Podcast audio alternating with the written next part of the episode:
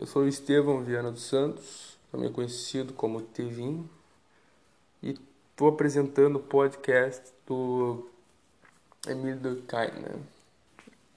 Então vamos lá, vamos começar. Quem foi Emílio Durkheim? O Durkheim foi um, um sociólogo francês, né? Nascido em 15 de abril de 1858. Né? Ele, ele é um cara muito importante para a sociologia, né? Por ser um dos pais da sociologia, né? Ele, junto com Max Weber, um alemão, e Karl Marx, né? Que são uh, os três praticamente mais famosos e também importantes para a sociologia, né? porque eles foram os fundadores, digamos assim.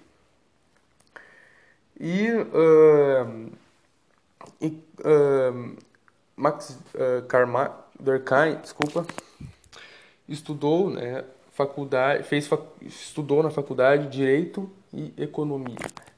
E isso ajudou ele a formular esse o pensamento da sociologia.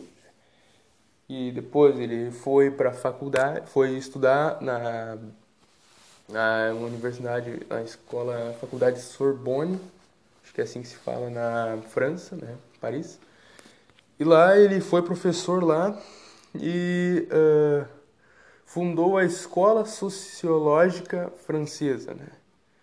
E isso foi uma coisa que nunca tinha se visto em lugar nenhum e foi o primeiro a fundar, foi o primeiro professor né, de sociologia que teve. Bom, daí você deve estar se perguntando, tá, mas o positivismo, onde é que ele entra, né? Como, é, como assim? Bom, o positivismo, né, ele teve sim, Durkheim teve influências positivistas, né? Como o, o Comte, né? Ou Comte, acredito que seja Comte, mas o francês, né? Bom, azar. Então ele, ele teve a as influências positivistas porque um, ele pensou sociologia eh, vai se basear na vida social das pessoas, né? E essas vidas vão ter leis, né? E vão ter também métodos, né? Os métodos usados por ele foram métodos positivistas, né? Os métodos da ciência, né? da ciência da ciência clássica, né? da ciência exata, enfim. Então, Durkheim pegou essa, essa, esses métodos uh, como referência, né, para sua nova, para seu novo estudo, para sua nova ciência, digamos assim. Né. Durkheim também teve, ao longo de sua vida, fez várias e várias obras, né, mas todo, todo autor tem aquela obra, né, que é a, a principal, as principais ali. E ele fez eh, essas obras principais dele, né, são as que geralmente quando você vê um vídeo ou uma pesquisa sobre ele são citadas uh, pelo menos uma dessas obras aqui, que é da divisão do trabalho social, né, as regras e uh, também tem as, as regras do método sociológico, o suicídio educa e educação e sociologia, né, que entrava método de educação e tal na sociologia. São, é, essas são né, as quatro obras que eu vi que quase todos os vídeos e pesquisas que eu olhei se apresentavam essas obras. Né? Então, é, são é, muito importantes para para ele, assim, para o mundo da sociologia, essas obras que fizeram, pois é, elas são muito importantes. Né? Pá. E daí então Durkheim teve seu falecimento né, em 15 de novembro de 1917. Né? Já tinha 59 aninhos, né? Mas morreu cedo, no entanto, mas para a época, né? Aquela época, a, as pessoas morriam mais cedo mesmo, né? Razão também da Europa ser muito poluída, principalmente a Inglaterra, né? Pois, por causa da era vitoriana e tal, todas aquelas coisas... Uh, Revolução Industrial, as máquinas e tal, mas um, Durkheim deixou seu marco na sociologia como sendo um dos pais e uh, até hoje reverenciam ele, né, como se tem que mesmo, né, pois foi um dos principais, né, criou a sociologia e é basicamente isso, a vida dele. Né.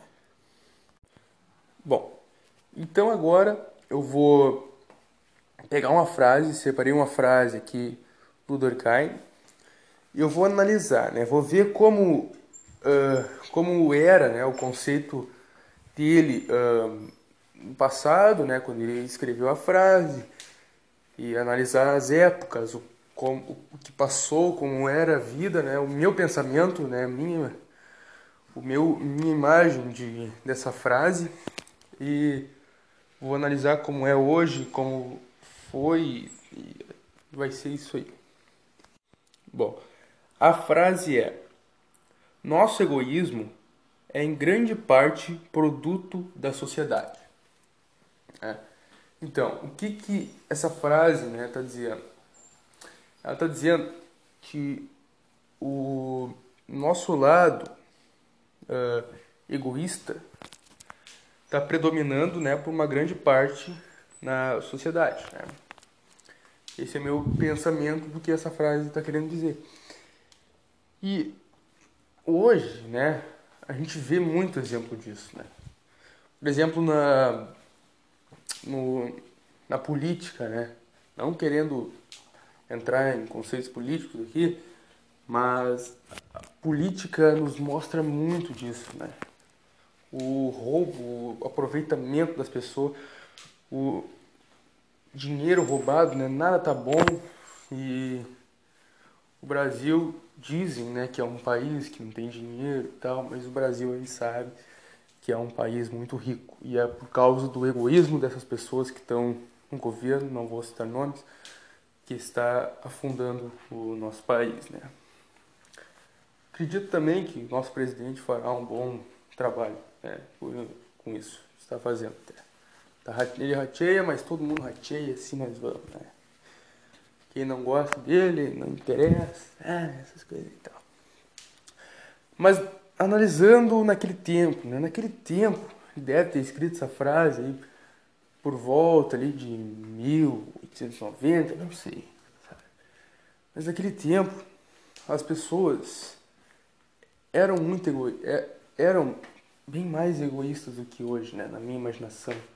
Claro que eu não vivi nesse tempo, então eu não, eu não posso dizer assim, mas a, a fome, a evolução industrial, as pessoas ganhavam muito pouco. Né? As pessoas não, não tinham como sustentar o que ganhavam, porque vieram da, da, dos, da, das fazendas, vieram para trabalhar na cidade, eles não tinham conhecimento de hora, de horário, de relógio, de dinheiro. Então eles praticamente não tinham como, em outras palavras, né, não tinham como enriquecer. Né? Eu não vou explicar o conceito de sociedade, como o cara evoluía nessa época, né? porque é, vamos se ser muito longo, não temos tempo para isso. Mas uh, nessa época, né, as pessoas eram assim, porque a, até hoje são assim. Não estou dizendo que hoje não é, mas nessa época se predominava, né? Os ricos, principalmente, não tinham nenhum afeto, nenhuma, nenhuma vontade de ajudar as pessoas mais pobres, né? Há exceções, sim, mas nesse tempo assim que funcionava. Né? O rico estava lá na fábrica e cagava para a pessoa pobre. Né? Tava ali, tava ali trabalhando, era a função dele, era isso que ele tinha que fazer. Sabe? Não tinha hora. Dizem que trabalhavam 16, 17 horas por dia. Né? Às vezes até, até mais. Porque eles não tinham conhecimento, relógio, não, não tinha relógio, não, não tinha. Relógio tinha, mas eles não botavam já para as pessoas não, sabe? Não, não, não sabia a hora que era para não procurar os direitos. Então é, é uma coisa que deve ser relevada na época, né? As pessoas eram assim. E quem podia pegar, pegava, né? Até tem um filme que meu, um professor meu tinha falado, né? Dessa época aí do, uh, de uma guria que trabalhava fazendo, acho que era pão, numa, não sei o que ela fazia numa fábrica, né? Mas ela trabalhou lá, mas ela não podia trabalhar, porque a mulher nesse tempo não podia trabalhar. relato filme, né? E trabalhar em fábrica, né? Claro que podia, acho que podia até, mas no filme diz que não, sabe? E daí ela foi pro exército, porque achavam que ela era guri, porque ela cortou o cabelo e tal, se disfarçou de guri, né? E, e assim foi passando. Ela foi pro exército, daí descobriram ela no exército, porque ela menstruou e tal. E é um filme que eu tenho curiosidade de olhar, mas não me lembro, não, não sei o nome do filme.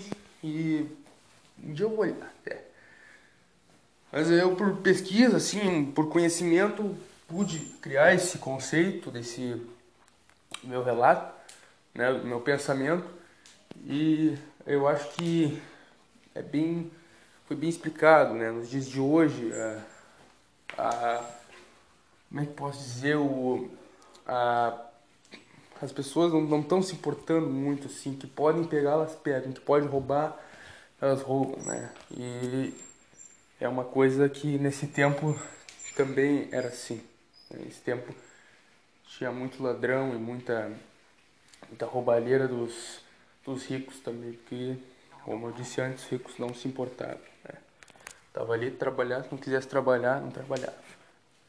E tem até relatos de empregados nesse tempo que apanhavam porque faziam merda, faziam alguma coisa que não era pra fazer e tal. Então era praticamente uma escravidão, né, digamos assim. Só que não era escravidão porque eles ganhavam dinheiro, né? ganhavam um saláriozinho e e é isso. Eu fiz esse, eu fiz esse podcast, ele não eu não escrevi nada. Acho que já dá pra ver, né? Que eu não foi tudo mental, assim, tudo baseado em estudos. Eu espero que a senhora goste. Valeu. Precisando também, né? Só por lá, né? Aquela resenhazinha.